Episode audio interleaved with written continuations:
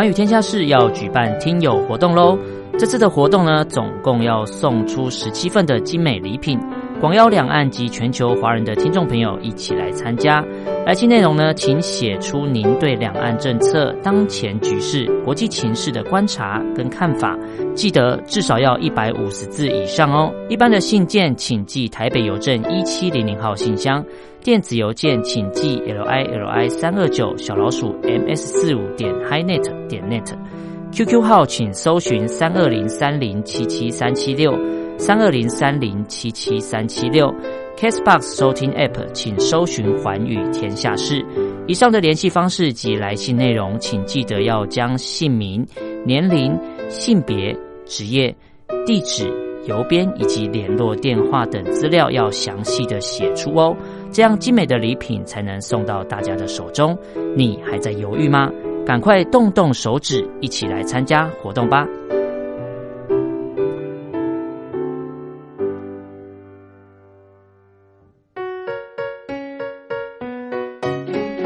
一沙一世界，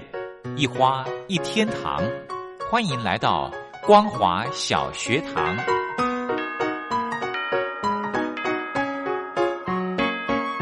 让我们一起学习，一起分享。光华小学堂。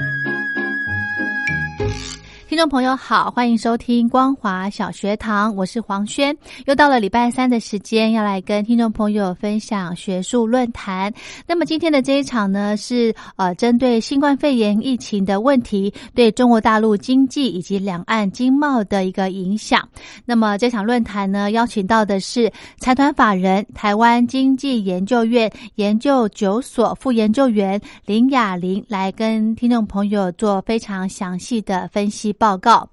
那么我们都知道呢，呃，源自中国大陆的武汉地区的新型冠状病毒，其实呢，不仅在中国大陆的境内造成大量的确诊个案以及死亡的人数，呃，全球各地呢的疫情呢，其实在之前也不断的升温。截至在今年的三月份，哦，中国大陆呢，呃的确诊病例已经达到了八万多例，那死亡呢也是三千多例。因为新型冠状肺炎的疫情快速的蔓延，那其实呢也重挫了中国大陆的内需消费市场以及企业的生产，造成了中国大陆的经济下滑的情况。其实呢也打乱了全球的产业生产。以及影响全球的经济成长。那么今天呢，就主要来讨论新冠肺炎的疫情对于中国大陆的经济有什么样的影响，并且呢，探讨疫情对于两岸经贸的一个影响。在节目开始之前，再一次跟听众朋友宣达，光华之声目前正在办的听友赠奖活动，由 Allen 跟陈燕办的自由新政，邀请听众朋友呃写信跟我们分享您对于目前的两岸政策、当前局势或者是国际情势有什么样的心得可以跟我们分享。来信呢大概要一百五十个字以上哦，以一般的信件或者是电子邮件，或者是哦透过主持。人的 QQ 的软体，或者呢用 Casebox 的这个收听频道的留言，这些方式都可以参加活动。一般的信件，请您寄到台北北门邮局一七零零号信箱，或者是用电子邮件寄到 l i l i 三二九小老鼠 ms 四五点 highnet 点 net 给 Allen 或给陈燕收就可以了。那么这次的活动期限到七月十一号，所以大家赶紧把握时间。活动的奖品非常的精美，有包含了五支的派克钢笔以及十二盒的精美名片和礼盒要送给大家，所以赶紧把握时间，在七月十一号之前来信参加自由新政。好的，在节目开始之前，先来欣赏一首好听的歌曲，王大文的《人造意识》。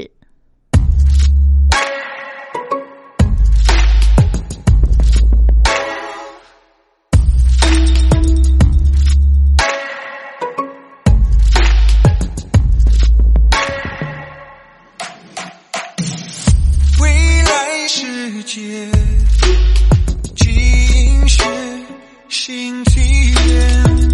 复制向往，光复中好。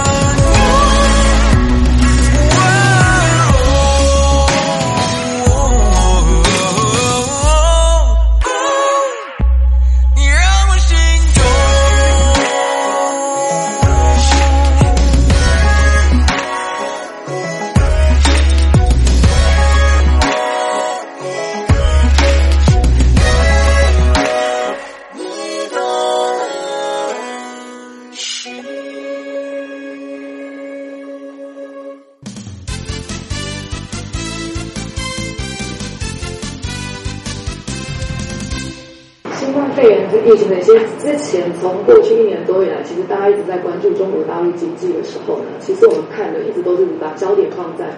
美洲贸易战。那即使说美洲贸易战，它在今年一月签订了第一阶段协议之后，原本我们其实都没有想到说，呃，新冠肺炎疫情它会成为一只这么大的黑天鹅，然后出来扰乱中国大陆的整个经济哦。那当时新冠肺炎开始发生的时候，在武汉还没有封城之前，其实可以看到说，当时因为刚好是在中国大陆它的农历春节前夕，所以其实，在在当时呢，整个从武汉出去的这些人潮，它其实蔓延，其实在这个春节前随着人潮大规模的移动，其实它很快的在整个中国大陆蔓延，所以整个疫情其实在中国大陆蔓延开来。那到现在。疫情其实已经扩散到全球，大概从目前每天统计出来的数字，大家可以看得到，现在欧美的状况受到这新冠肺炎疫情的影响，其实是比之前看到还要严重许多。那目前看来的话，对于整个中国大陆的经济，甚至到全球经济，其实都受到了很大的影响。疫情它会对中国大陆的经济有这么大影响呢？从整个中国大陆经济结构出现一个变化，大家可以看得出来。在中国大陆，它发展这么多年到现在，你跟零三年的那个时候比起来，因为现在大家很常把新冠肺炎疫情跟零三年 SARS 那个时候的状况来做比较。那可是你从中国大陆的整个经济结构上可以发现，说零三年的时候呢，当时中国大陆它的整个产业结构，它其实是以工业结构为主。当时它的工业结构其实占了中国大陆经济超过百分之五十，快大概快百分之五十五。那在服务业的时候，大概是百分之四十二左右。可是到了在去年，就到一九年的时候呢，其实中国大陆它经过这十几年的发展，它其实变成一个以服务业为主的一个经济体了。所以在一九年的时候，它的服务业占了它的整个呃经济呃 GDP 的总值大概占到快百分之五十四。那如果你从它对于整个经济成长的贡献度来看的话，可以发现说。同样的消费，其实是对于中国大陆整个经济贡献，其实它成为一个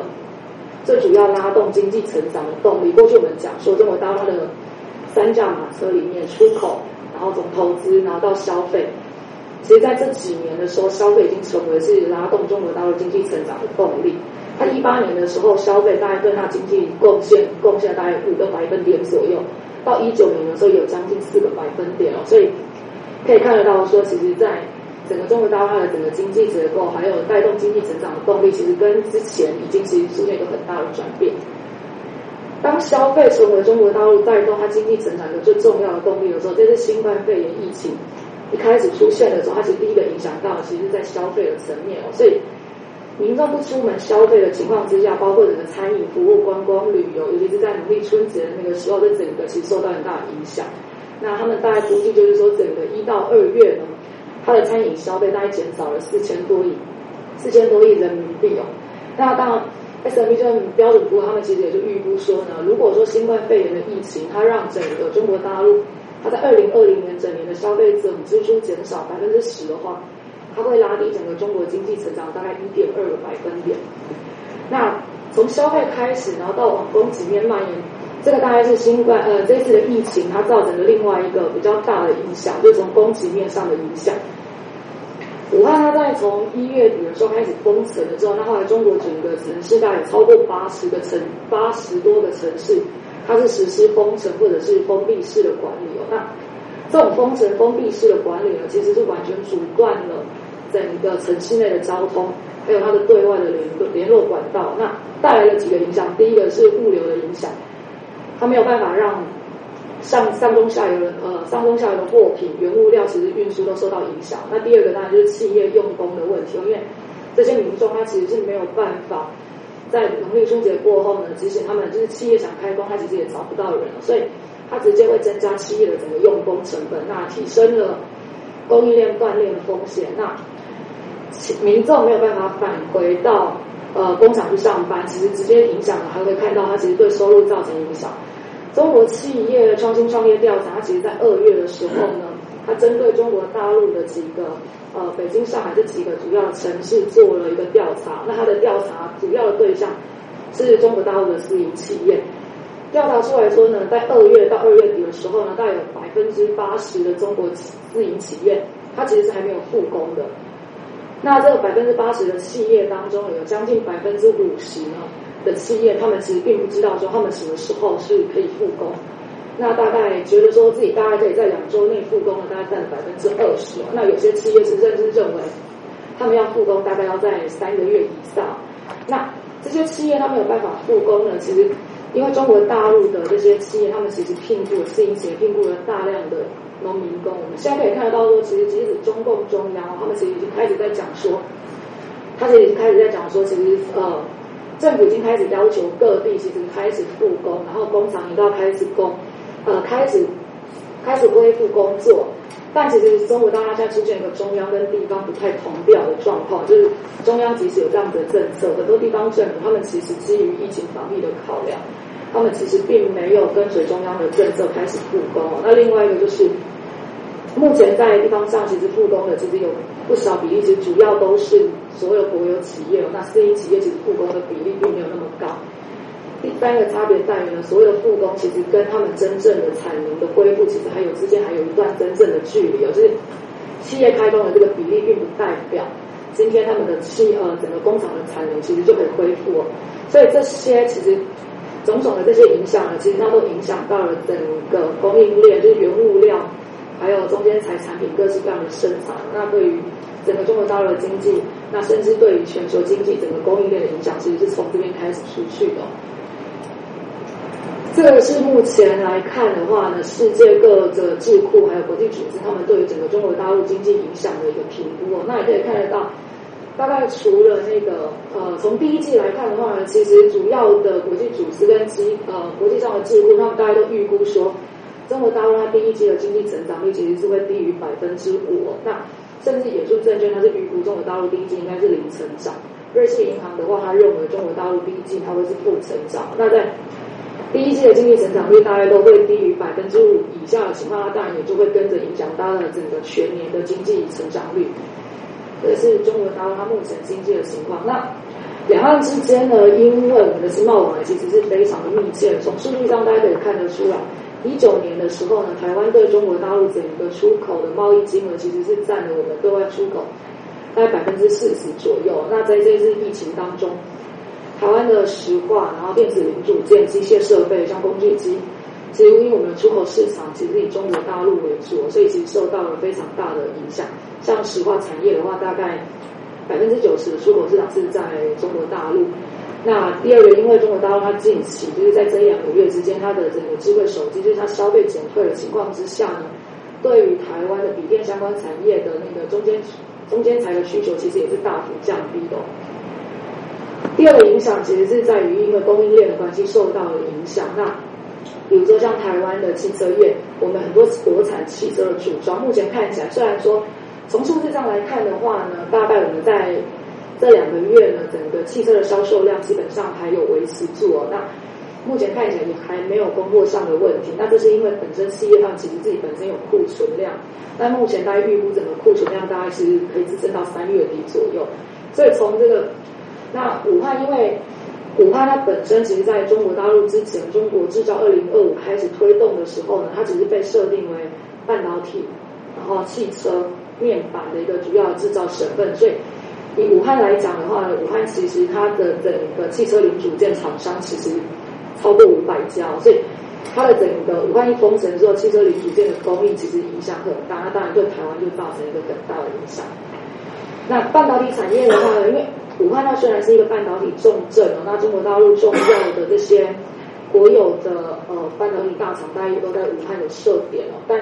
因为半导体产业，武汉它目前就中国大陆它本身对外出口的那个量还没有那么高，所以台湾受半导体产业受到影响，反而其实受到日韩的影响反而会更大。那原因在于，其实日本跟韩国他们的生产的原料其实是半导体产业非常重要的一个关键原料，所以在日韩的疫情受到整个呃。在整个疫情越来越严重情况之下呢，其实台湾的半导体产业其实也是反而是受到这个影响比较大。那第三，最后当然是台湾的整个观光旅游业其实是受到了影响的。所以最后整个来看的话呢，其实台湾或两岸经贸，它在整个这一次疫情的冲击之下呢，对于跨国企业来讲，原本我们之前在看美洲贸易战的时候，可以发现说呢，其实这些跨国企业他们其实大家都还在评估说，即使是受到关税的影响之下，到底要不要把就要不要要求他们的供应商把厂或者是把产能撤出中国大陆？其实很多跨国企业他们大家都还在做评估，但这一次疫情发生之后呢，目前看来，其实疫情它可能会是呃压垮压压垮骆驼的最后一根稻草，就是它其实是会加速这些跨国企业他们会去寻找中国大陆以外，就位于中国大陆以外地区的这种供应商哦，那。随着在因为美洲贸易战还会再持续下去，这种长期化的趋势之下，再加上这次疫情的影响，目前大家可以看来就是说，未来在整个供应链上呢，其实在中国大陆跨国企业供应链，它可能会出现一个分流的情况。然后对于台湾来讲呢，其实我们其实可以趁现在，大概未来台湾企业它其实是会有转单，就是获得转单的这个效益哦。那第二个其实就是。随着我们如果跟着跨国企业，然后移出到移出中国大陆，或者把产能转移到中国大陆以外的地方的话，那其实也可以降低本身台湾对于中国大陆的经济上的依赖。谢谢。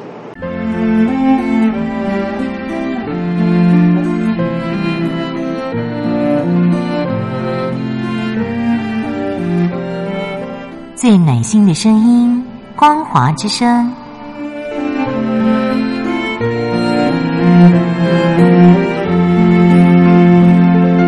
短波九七四五千赫，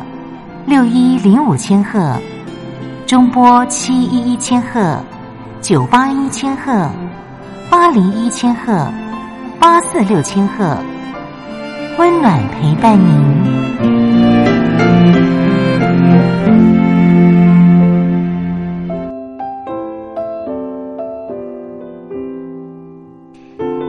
说的话要告诉我们吗？欢迎您针对两岸政策、当前局势、国际情势跟我们聊一聊。只要在一百五十字以上来表达您的看法。六月三十号以前以邮戳为凭，记得将你的基本资料写清楚，寄到光华之声寰宇天下事，参加自由新政就可以喽。